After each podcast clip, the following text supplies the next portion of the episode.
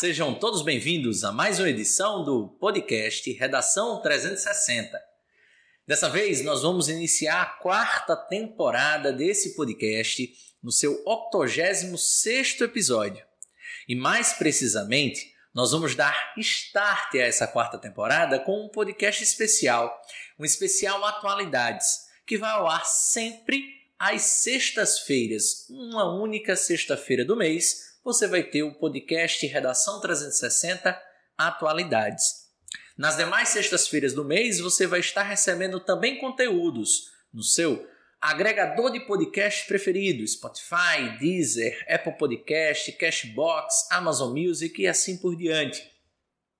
Então, toda sexta-feira, por volta das 10 horas da manhã, você vai estar recebendo conteúdo semanal de excelência para produzir uma redação. Uma redação de quê, professor? Uma redação para Enem, para vestibulares espalhados pelo Brasil, para concursos civis, concursos militares, ou até mesmo para você que está no ensino médio e quer começar a aprender a desenvolver boas redações, a ter bons repertórios e, claro, construir uma boa base argumentativa. E se você não precisa fazer uma redação, esse podcast também é para você? É assim.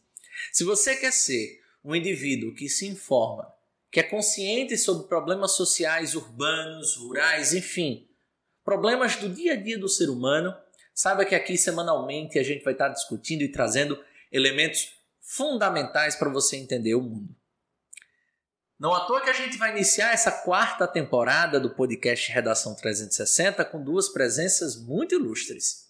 Uma delas é de Suzana Martins, professora de Filosofia e Sociologia do Na Reta do Enem, ela que já participou de vários episódios, eu já perdi a conta, e da professora Vivi, Viviane Forte, ela que pela primeira vez estará aqui conosco no Redação 360, espero que a primeira de muitas, e vai trazer bastante informação pertinente, não só a fundo histórico, mas principalmente a fundo social, civil e atual, né, para você ir bem na sua redação.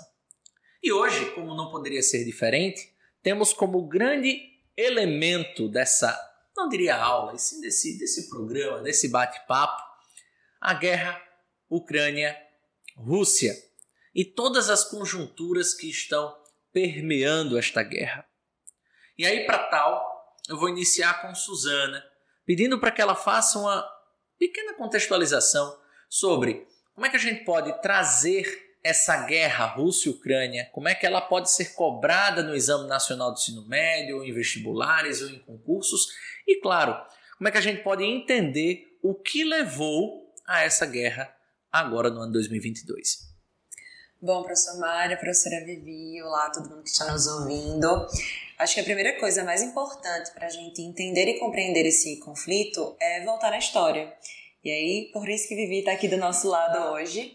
E a gente começa a compreender essa história na Guerra Fria. A gente entende que um pouquinho antes, claro, mas a gente precisa deixar um marco. E o marco que nós vamos partir será a Guerra Fria, que é justamente essa polarização do mundo entre União Soviética e Estados Unidos, socialismo, comunismo versus capitalismo. E aí, professora Vivi pode trazer mais informações para a gente. Bom, olá a todos os ouvintes, olá aos nossos queridos amigos presentes aqui para essa conversa de hoje. Primeiro ponto, né, para falar sobre Guerra Fria é lembrar o contexto. Pós Segunda Guerra Mundial, duas grandes superpotências elas emergem nesse sentido. Né? A gente tem União Soviética em um bloco completamente antagônico que foge daquilo que a gente tem como aceitável no mundo, né? o sistema liberal capitalista, surge como uma alternativa, até mesmo como uma crítica. E é isso que faz com que esse embate indireto, mas também direto em alguns aspectos, ele surja junto com o final da Segunda Guerra Mundial. Né? A gente tem um cenário onde os Estados Unidos começam a ver o seu poderio mundial sendo ameaçado por uma superpotência que é literalmente tudo aquilo que ele abomina. Então, isso dá origem a uma polarização imensa nos mais diversos aspectos, aspectos sociais, políticos, econômicos, até mesmo essa, essa Guerra Fria, ela se expande para outros contextos. A gente tem uma Guerra Fria voltada aos esportes, dentro das Olimpíadas, essas disputas, esse investimento nos atletas, os escândalos de doping da União Soviética. A gente tem essa discussão simbólica também dentro das questões da corrida espacial, corrida armamentista. Então essa Guerra Fria ela se expande e ela não termina. Acho que um dos principais pontos para nossa conversa de hoje é que, querendo ou não, a guerra Ucrânia e Rússia também bebe muito daquilo que a gente vivenciou no período pós-Segunda Guerra Mundial, é conhecido por nós como Guerra Fria. É um desdobramento desse processo, né? E aí é muito interessante, como eu havia dito a vocês no início, que a gente precisa entender quem são esses agentes. Então a gente já entendeu que tem os Estados Unidos, com essa potência capitalista, a gente entende que tem a União Soviética como uma potência socialista, hoje conhecida como Rússia, né, depois de 1991, e a gente tem aí a OTAN. Né? Então, o que é a OTAN? Primeira coisa, Organização do Tratado do Atlântico Norte. E o que significa OTAN? Por que, que ela foi criada? A OTAN surge no contexto de proteção desse bloco capitalista. Nesse cenário onde Rússia e Estados Unidos, né, a União Soviética à época, estavam disputando o tempo todo a hegemonia mundial, criou-se uma atmosfera de a qualquer momento pode acontecer um embate direto ou não pode acontecer. Após o caso de Hiroshima e Nagasaki, o mundo ficou em sobreaviso para a possibilidade de uma continuidade desses conflitos, dessa vez agora com as ogivas nucleares. Então, o mundo, durante muito tempo, ficou nessa inquietude de tá, a Segunda Guerra Mundial acabou e começou pouco depois da Primeira. Será que a gente vai ter uma terceira em seguida da Segunda e essa terceira ainda pior? Então, essa inquietude fez com que esses países aliados da União Soviética e aliados dos Estados Unidos começassem a se organizar. Surge nesse sentido a OTAN, né, a Organização do Tratado do Atlântico Norte, com o objetivo de salvaguardar esses países que faziam parte do bloco capitalista. Em contrapartida, a União Soviética não ficou atrás e deu origem ao Pacto de Varsóvia, que tinha o mesmo objetivo: salvaguardar os países do bloco comunista. E quando, elas, quando esse tudo é criado, né, mais ou menos 1949, é justamente visando, pelo menos a OTAN e também o Pacto de Varsóvia, a brecar que haja o avanço, seja capitalista no mundo soviético, seja socialista no mundo ocidental. E aí é muito interessante porque você acaba a Guerra Fria no, no início dos anos 90, mas a OTAN continua a existir. Então a gente pode se perguntar por que a OTAN ainda existe hoje, se não existe mais União Soviética. E aí, como muitos países ocidentais acabaram aderindo à, à OTAN, ficou entendido que esse, essa organização precisava continuar. E ela continua com a ideia de tratar aquilo que o Estado não consegue tratar. Então, avanço de tráfico de drogas, tráfico de seres humanos, enfim. Todas essas questões. Deixa eu, eu trazer aqui uma, uma posição um pouco até polêmica, tá? Mas acho que antes de a gente buscar a resposta para por que, que a OTAN permanece, digamos assim, em ação, é muito importante, é muito necessário que a gente volte a 2.500 anos, quando tinha um rapaz chamado Sun Tzu, que ninguém sabe nem se ele de fato existiu ou se ele é uma criação, é, e que desenvolveu o um livro chamado Arte da Guerra. E aí a análise que ele constitui da guerra é que você precisa conhecer muito o seu oponente. Absolutamente todos os passos que o seu oponente for dar vão sempre estar permeando na personalidade e nas condições que ele tem. E aí é muito importante que a gente perceba que todas as guerras do mundo surgem porque o mundo vive em escassez. Aí você deve estar se perguntando: será que a gente vive numa escassez de fato de alimento? Se a gente for analisar, hoje a gente produz quase o dobro da necessidade de alimento do mundo. O grande problema aí não é a escassez de alimento, e sim a escassez de fornecimento. Mas continua tendo escassez. E aí a gente pode ir é, avançando entre outros cenários. Por que, que a União Soviética se derreteu em outros 15 países satélites após 1991? Justamente porque a União Soviética não tinha mais a capacidade de suprir a escassez de alimento, de fornecimento e principalmente tecnologia. Né? O, a gente não pode esquecer a revolução técnica científica e informacional, ela revolucionou as nossas relações sociais. Então, a, a, União Soviética, a Rússia e todos os países satélites, eles estavam muito atrasados. A gente pega a própria Alemanha, que talvez seja o melhor exemplo entre a Alemanha Oriental e Ocidental, e a gente vê até hoje, quase 30 anos, quase não, um pouco mais de 30 anos após o desfacelamento da Alemanha Oriental, as cidades orientais da Alemanha, né, Berlim Oriental, por exemplo, muito menos desenvolvida do que Berlim Ocidental. Então, o que a gente pode tirar como conclusão? A OTAN ela é nada mais nada menos do que uma legião de países do Ocidente, quase que 100%, acho que 100% na verdade, que se unificam porque não tem a mesma capacidade, nem todos, né? Salvo algumas exceções, óbvio, nem todos têm a mesma capacidade de lidar contra superpotências. Aí você se pergunta: que superpotências seriam essas? No mundo hoje, há duas principais: Rússia e China. Por que, que Rússia e China? Rússia, pelo seu poderio armamentício. Porque a União Soviética, mesmo após o seu desfacelamento, ela conseguiu manter algumas características muito fortes dentro da Rússia. E a principal delas foi o militarismo. Principalmente por base em que os governantes russos ainda têm uma mentalidade da União Soviética. Né? E, e essa questão do militarismo na, na Rússia é tão forte que quando a gente vê as representações do Putin, por exemplo, é sempre aquela pessoa distante, Sim. fria, muito séria, que teoricamente são simbolismos do próprio militarismo. Então eles usam isso como uma grande força, como uma grande narrativa Sim. dentro do país. É quase a figura do imperador e ao mesmo tempo uma pessoa acima do bem e do mal. Né? É, o super-homem Nietzscheano. É, exatamente. E aí, olha que conjuntura interessante. A Rússia com um poderio bélico, bélico militar. E a China, porque é a maior superpotência hoje econômica do mundo. Imagina só o cenário de haver sanção, as mesmas sanções que hoje ocorrem à Rússia, que é um país que economicamente é proporcional ao Brasil, ou seja, é um país dentre as 20 economias do mundo, mas que nem fede nem cheira, e mesmo assim está trazendo muita crise mundial. Imagina essas sanções para a maior economia do mundo, que hoje é a China.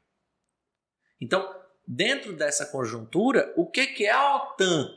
É uma forma dos países do Ocidente, pelo menos hoje, né? Não posso dizer há 20 anos, vocês disseram muito melhor. Mas hoje é uma forma desses estados menores se apoiarem aos maiores estados do ocidente do mundo, de forma com que eles formem uma espécie de parceria bélico-militar.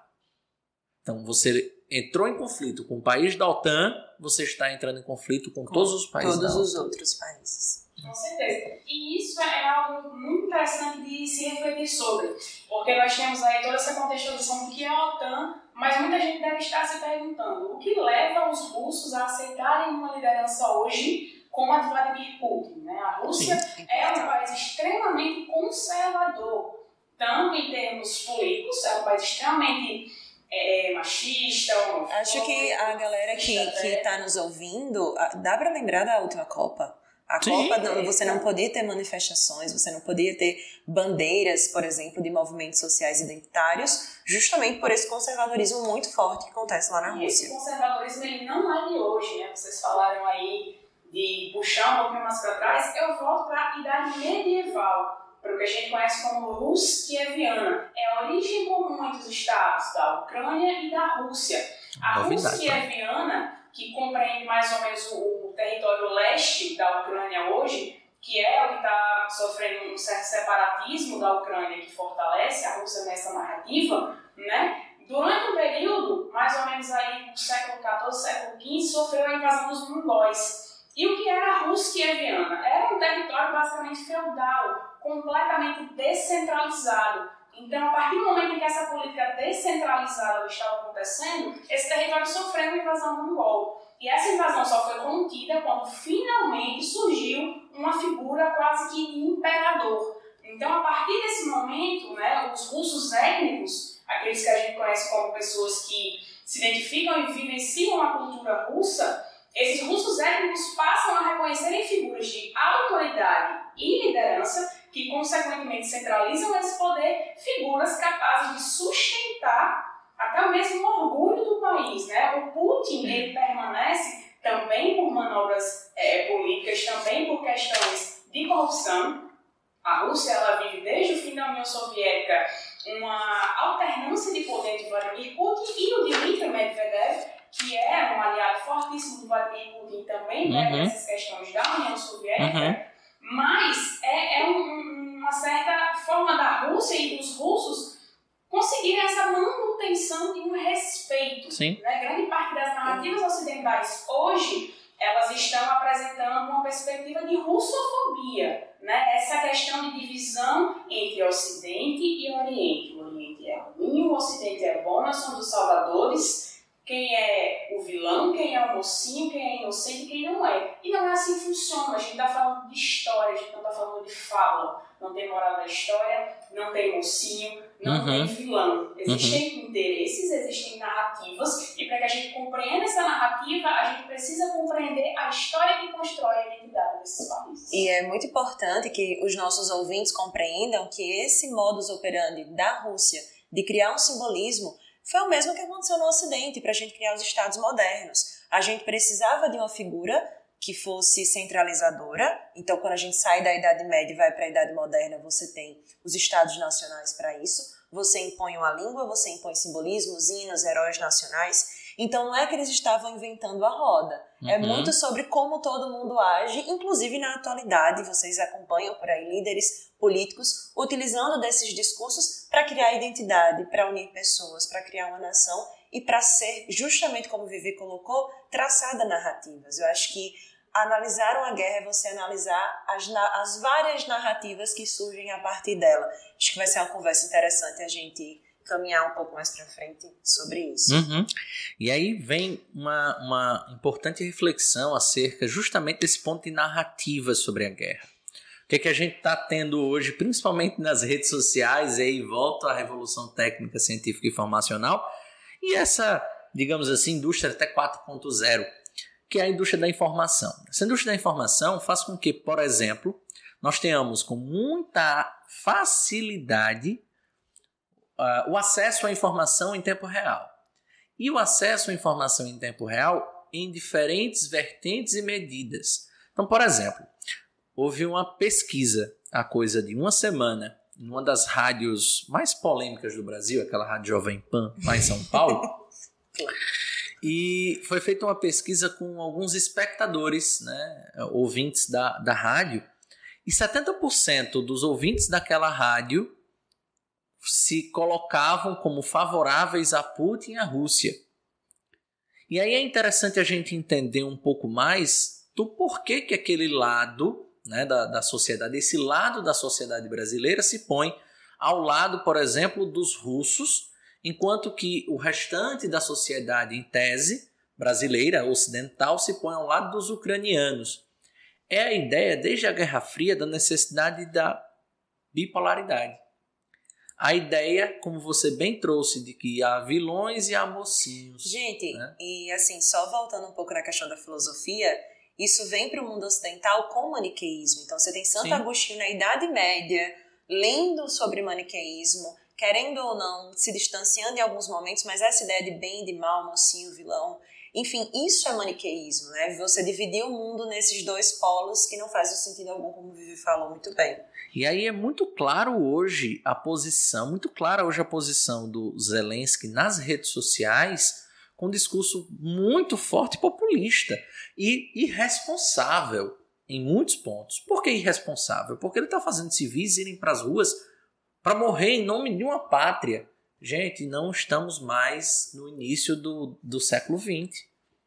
Você morrer em nome da pátria é você abrir mão da sua vida, da sua liberdade, de qualquer outro tipo de característica. Entendo a ideia do nacionalismo e até do patriotismo, mas ao mesmo tempo você está fomentando isso, você está fomentando mortes. E aí essa figura ser plantada como mocinha, simplesmente porque, entre aspas, há um mal maior que seria Putin, é você estar negligenciando o fato de que estamos tendo uma guerra hoje que vai muito além de interesses nacionais e está encontrando principalmente interesses de dois homens, né? A partir do momento que Putin tem um interesse muito claro, desde que ele é, é, emergiu a, a, a liderança russa em 1999 até hoje, e principalmente de Zelensky, por ser uma pessoa, uma figura pública, né, de, de muita fama, né, era um antigo comediante. E, e ele, su e ele surge e consegue chegar à presidência muito de chacota. Então, Isso. hoje você já vê pesquisas na Ucrânia em que as pessoas que não davam real valor ou valor algum para o Zelensky já começam a dar pela figura que ele está representando ser. Vocês percebam que sempre que ele vai dar entrevista ou que ele vai para qualquer ação voltada para essa situação, ele vai com roupas civis, ele vai com roupa simples. Barba por fazer. Barba por fazer, que é aquela ideia de que sou gente como a gente, como vocês, estou aqui por vocês. E aí vem exatamente isso, é um discurso meramente populista. E por ser um discurso populista, mais uma vez, existem milhares de pessoas que, por conta desse discurso populista, estão indo às ruas, abrir mão de suas vidas e de suas liberdades e dentre outros tantos fatores para representar não necessariamente um país, e sim a vontade de uma pessoa. E aí é muito importante a gente colocar isso em, em xeque e fazer as pessoas refletirem porque nessa guerra, tenham certeza, não vai ter vencedor. Não vai ter vencedor. Primeiro, por um fator simples. A Rússia não tem, a Rússia na Ucrânia não tem capacidade de luta de exército, principalmente para lutar contra um dos maiores exércitos do planeta, com um baita arsenal militar e nuclear como é a Rússia. E a Rússia, quando, caso venha anexar a Ucrânia, ela vai ter sanções durante muitas décadas, muito provavelmente, nas maiores economias do mundo. E aí eu volto àquela coisa lá do Sun Tzu. Gente, a guerra é feita por meio de quê? De escassez. Na Rússia hoje já está começando a faltar alimento, já está começando a faltar é, é, é, alguns suprimentos que são considerados básicos para o dia a dia. Os países europeus que são dependentes do petróleo e do gás natural russo estão com crise. E aí pensa no seguinte: estamos no, no fim do inverno, no inverno é, europeu. E o inverno europeu, as casas elas utilizam sabe o que para se aquecer? Gás natural russo. As pessoas vão morrer de frio. Nós estamos lidando com todo um cenário de sanções que interfere os russos, os ucranianos e todo mundo. Todo o resto. Com certeza. Eu convido você que está ouvindo a gente a refletir um pouco mais. Mário, ele falou especificamente sobre a Rússia, que é um país em desenvolvimento, e também sobre a situação da Europa. Mas hoje, Ásia já está sofrendo um pouco com isso, mas principalmente a África já está sofrendo com escassez de produtos e de alimentos. E a gente sente no Brasil também consequências né, dessa guerra. Muita gente pode se perguntar: ah, o que tem a ver com essa guerra? Não tem nada a ver, o Brasil não está envolvido, é longe daqui. Tem a ver sim e tem a ver muito. A alta de preços tem todo um contexto relacionado à questão dos transportes, do gás natural, da gasolina que vem aumentando. Consequentemente, a gente também tem aumento nesses insumos alimentares. Mas não só isso, né? Nesse momento, o governo federal brasileiro adota uma postura de aumentar a porcentagem de exportações. Então, ao invés de, certa forma, haver uma política para que o abastecimento brasileiro não sofra essa guerra, muito pelo contrário. Aquilo que é nosso, que é produzido no nosso país, está sendo exportado. Isso gera receita, isso gera dinheiro para o país como um todo? Sim. Mas esse dinheiro, essa receita, esse bem-estar social, ele chega até mim, até você, que somos pessoas normais, que somos civis? Não. Isso chega para a gente como alta de preços, isso chega para a gente como uma substituição de alimentos que já vem ocorrendo desde o início da crise sanitária da Covid-19. Inflação. Super inflação. Não só é. aqui. A Rússia hoje bateu 12,5% de inflação. Maior inflação Num mês. Ano, desde 2008, com a super crise mundial. Os Estados Unidos tiveram um aumento de um ano para o outro de quase 8 mil por cento do saldo da inflação. Foi 0,8% no ano passado. Esse ano foi a próximo de 8%, 7%. Com certeza. Né? O que a gente não sabe, como você me falou, é quem vai ganhar essa guerra. Mas o que a gente tem certeza é que todos vamos perder Já em proporções diferentes. nós estamos perdendo hoje. Os civis da Ucrânia que estão lutando por um país, por uma ideia de nacionalismo que nunca foi concretizada, estão morrendo. Os russos étnicos que vivem na zona limítrofe entre Ucrânia e Rússia estão morrendo. As pessoas que não correspondem ao padrão de biotipo europeu, os negros, os asiáticos, os amarelos e etc., estão morrendo lá dentro da Ucrânia sem sequer ter a chance de sobreviver a essa crise humanitária. As narrativas que a gente tem em mídias extremamente conservadoras, como a Al Jazeera, por exemplo, né, que tem a ver com a ditadura do Catar, foi deprimente, uhum. foi deprimente, né? A, mulher falando que, que não eram refugiados comuns, eram pessoas brancas, de olhos claros, de cabelos loiros, gente como a gente. Como assim a gente vai diferenciar pessoas agora por fenótipo? A gente uhum. voltou ao século XIX a gente voltou a essa discussão. E saímos do século XIX e do Com século XX. Certeza. Então, pensar que essa crise ela é política, ela é econômica, mas ela é, sobretudo, humanitária. Há uma disputa de egos e há uma população em meio à disputa de egos de três grandes homens, se a gente puder elencar assim. Né? O Zelensky, o Joe Biden e o Vladimir Putin. Olá você que está assistindo ao podcast Redação 360 no YouTube, ouvindo pelo seu agregador de podcasts preferido. Você sabia que o Redação 360 agora é um curso? Pois é, você de qualquer lugar do Brasil pode assistir o curso Redação 360 no mês de abril de forma gratuita. Basta que você mande uma mensagem para 84DDD 99470 1122 e peça mais informações e, claro, faça seu cadastro. Pois é, a partir de 7 de abril, sempre às quintas-feiras, às 15 horas, você tem um encontro marcado com o professor Mário Vitor e com a professora Suzana Martins. A gente tem aqui no Brasil o Arthur Duval, conhecido como Mamãe Falei, do MBL, enfim, que pelo Podemos estava aí tentando a governadoria de São Paulo. E ele vai na Ucrânia, né, para estar, enfim, não sei o que, ele foi fazer de fato, com dolências. Para pegar os holofotes, aquela, é, aquela coisa que o MBL faz bem, né? É, o, é a forma que o, modus operandi, o modus operandi de fato do é. MBL. Se vocês perceberem, sempre que um assunto está muito em alta, para eles entrarem nos trend topics do Twitter, eles vão lá e tentam, de alguma forma, engajar esse conteúdo. E ele foi para a Ucrânia.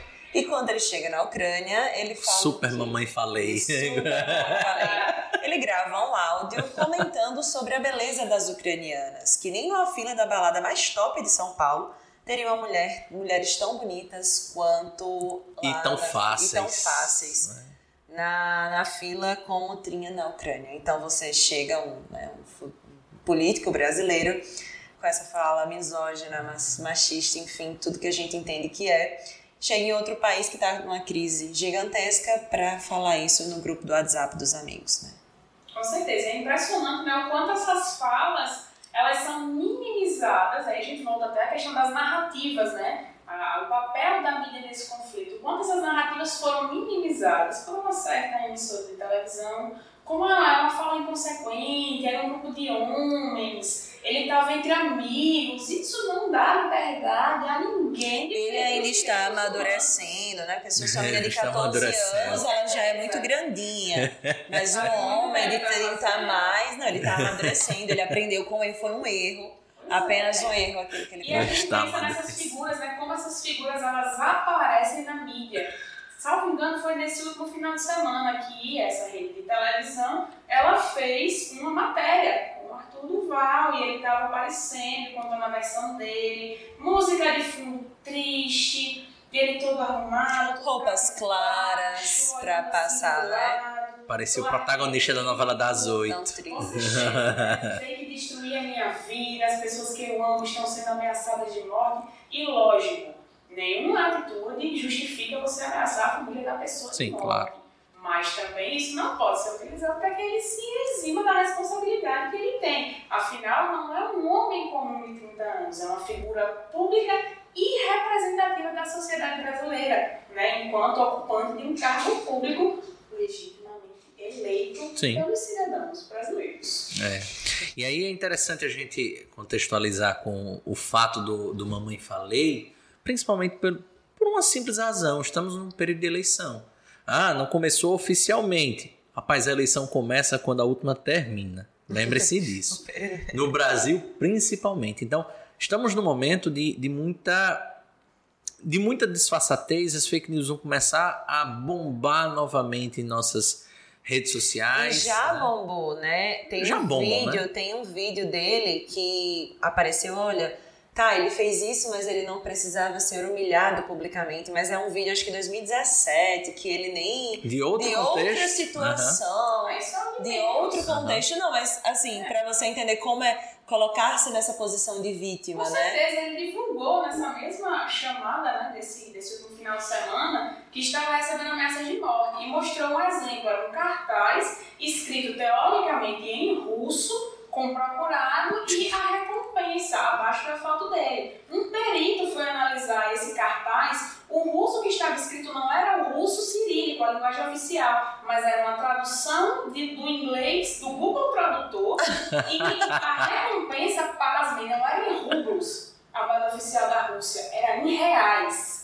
Então, assim, as informações elas não faziam muito sentido. Mas se você olhar à primeira vista sem conhecer o russo, sem perceber que a moeda da Rússia é outra, você encontra certa verossimilhança. Você compra essa ideia. E a mídia, né, mostrando isso com frequência, acaba fazendo com que a nossa mente ela seja treinada a aceitar coisas. E daí também surge né, a histórica russofobia quem não lembra dos filmes do James Bond? Quem Sim. não lembra do Rock 4 com o Ivan Drago? A figura né, do touro russo, do russo sisudo, aquele cara que queria matar o, o hum. Apollo Creed. Então, assim, essa questão de, de colocar nas mídias, nos audiovisuais, os russos como sempre os vilões, sempre como aquela pessoa carrancuda, que não tem simpatia, que não tem empatia pelo outro, uhum. na verdade acaba por fortalecer um discurso que por si só é racista e, pasmem, é o tipo de discurso que fortalece o Vladimir Putin. Uhum. Porque ele consegue utilizar esse discurso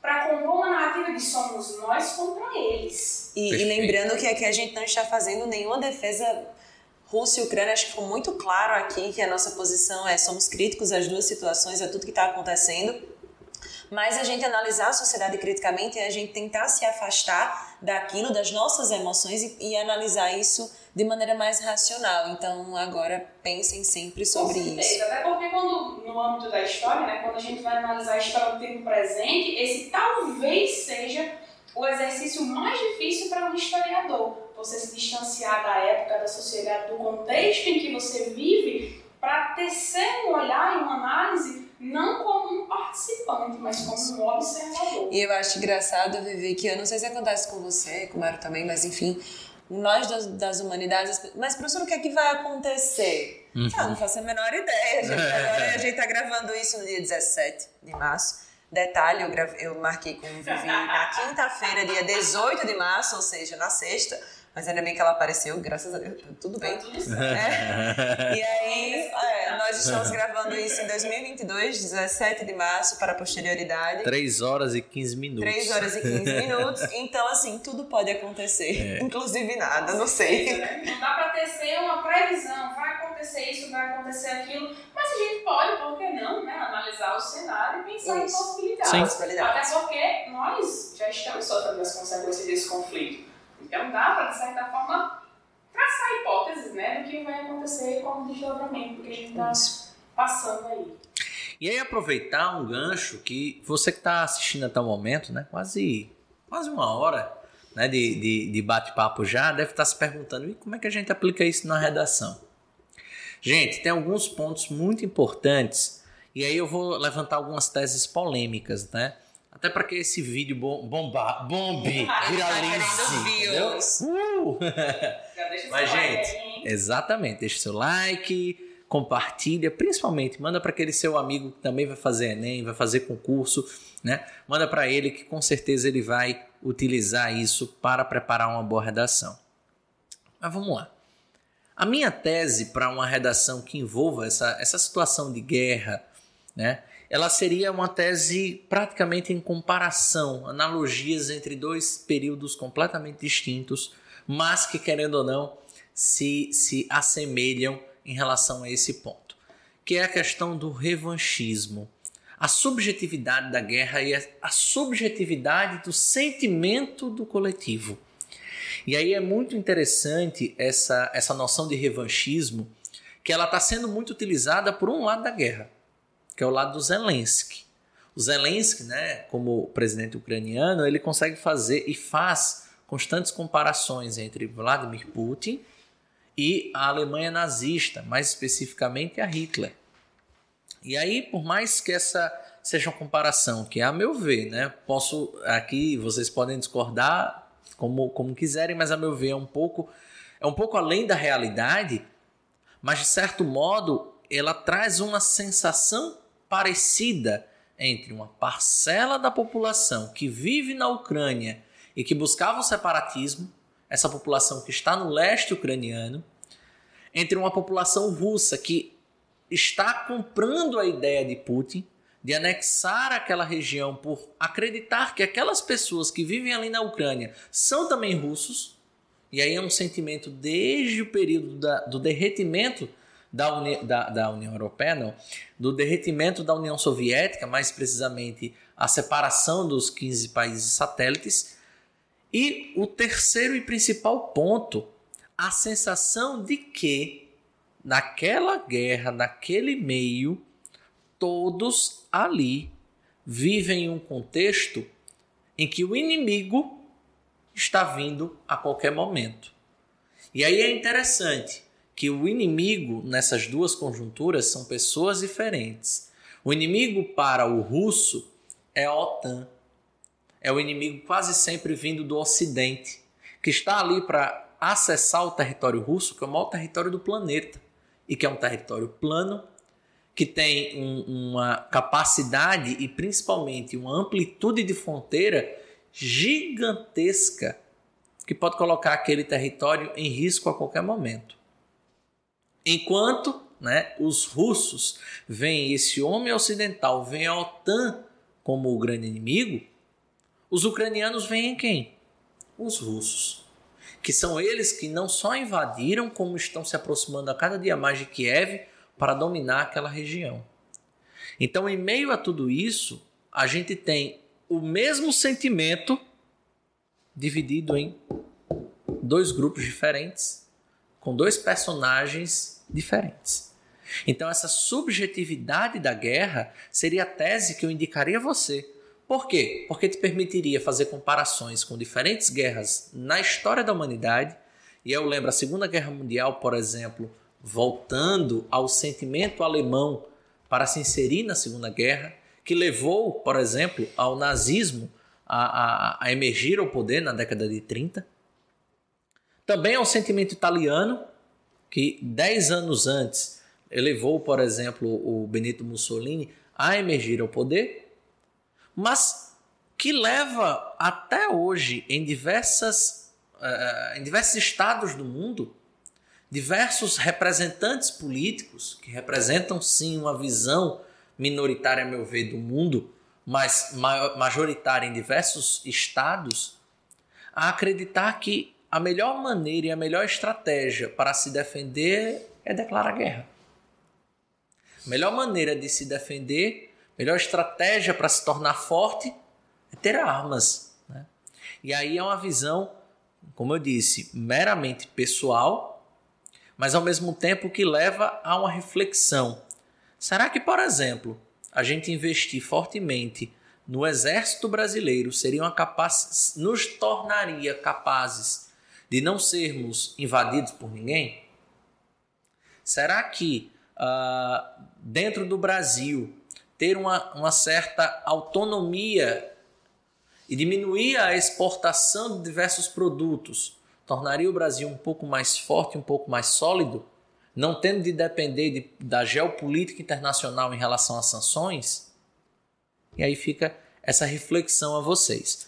Como eu disse, é uma tese, por ser uma tese, ela vai ser sempre polêmica, mas ao mesmo tempo ela traria você a capacidade de ter diversos, não apenas repertórios, mas diversas capacidades de construir analogias e análises críticas para a defesa desse ponto de vista.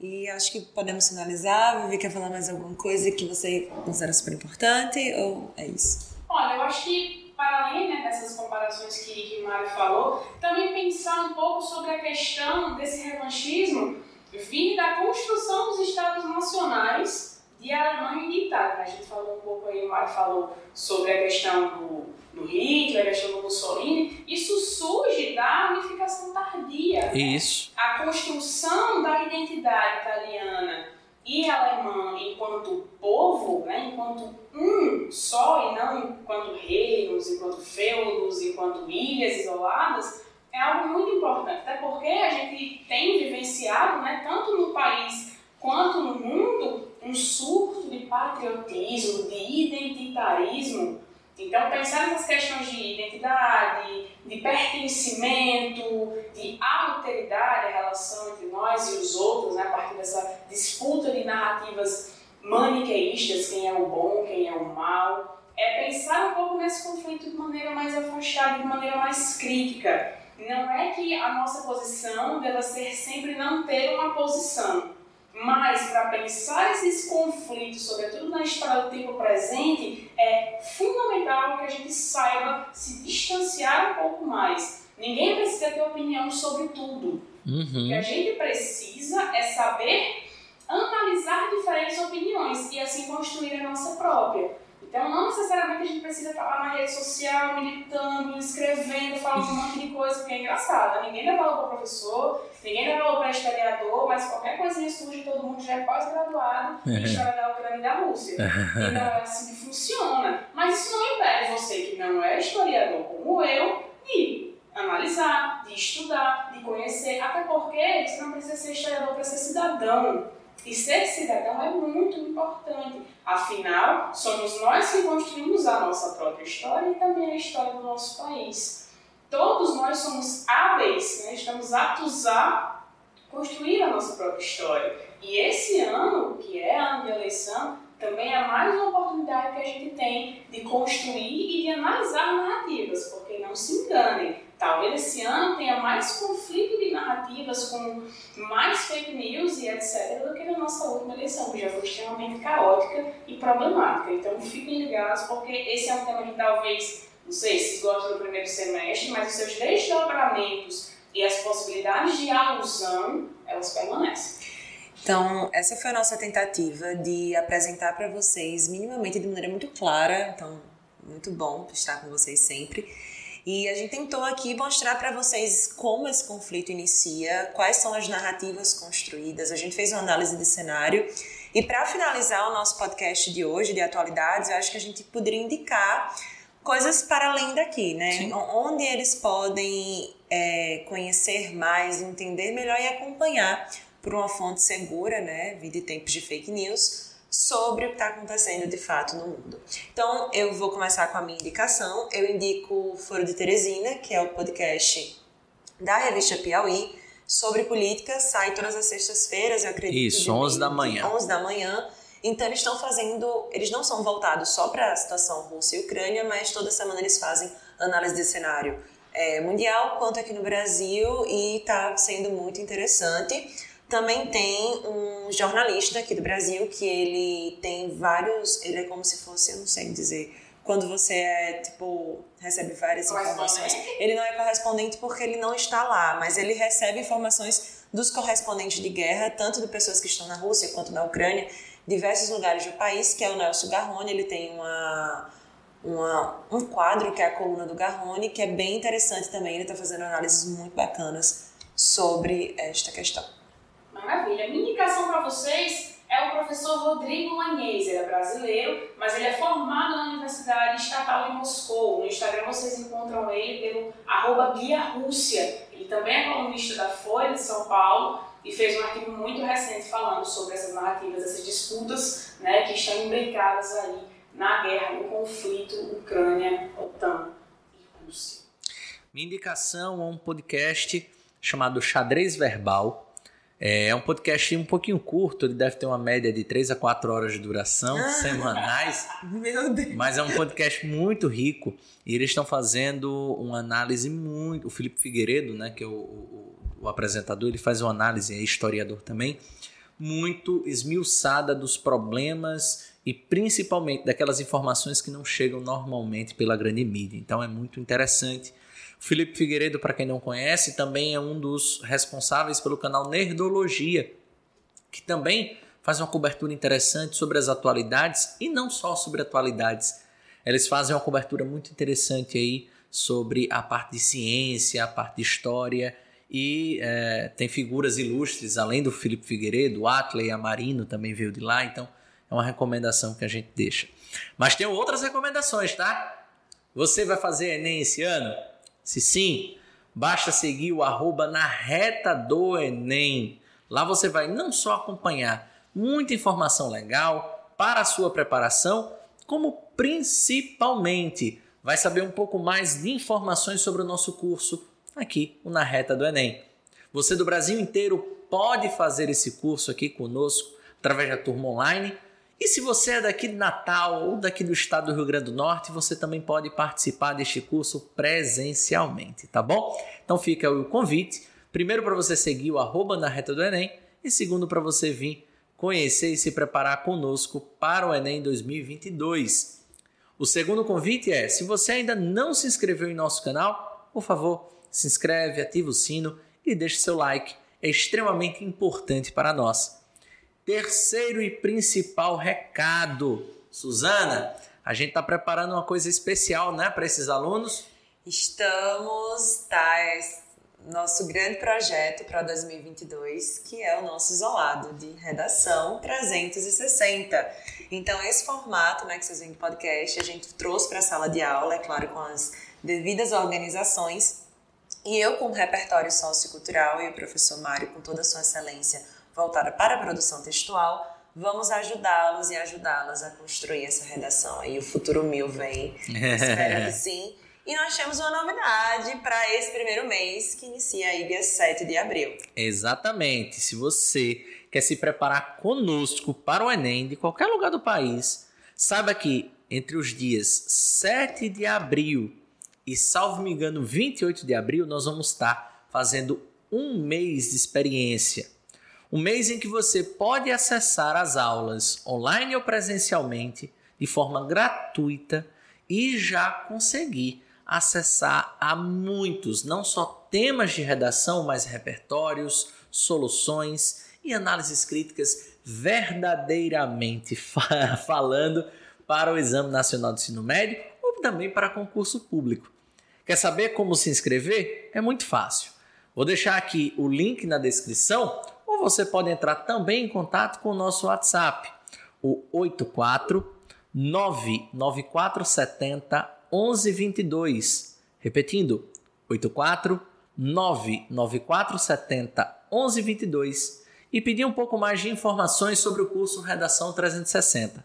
Lá a gente faz a sua inscrição e manda todas as informações sobre esse curso que inicia agora, dia 7 de abril, todas as quintas-feiras às 15 horas. Queremos você aqui, viu? É isso aí, galera. Pois é isso, Show. gente. Esse é o 86 episódio do Redação 360. O nosso muito obrigado e até sexta-feira que vem.